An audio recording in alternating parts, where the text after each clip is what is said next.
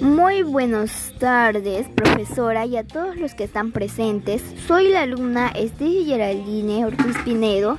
En esta oportunidad les hablaré sobre el tener una alimentación saludable y para evitar la anemia. Evitamos la anemia manteniendo una alimentación saludable. A casi la mayoría de nosotros nos gusta comer cosas que no son buenas para nuestra salud, pero no sabemos que nos estamos haciendo un daño ya que no consumimos cosas en hierro.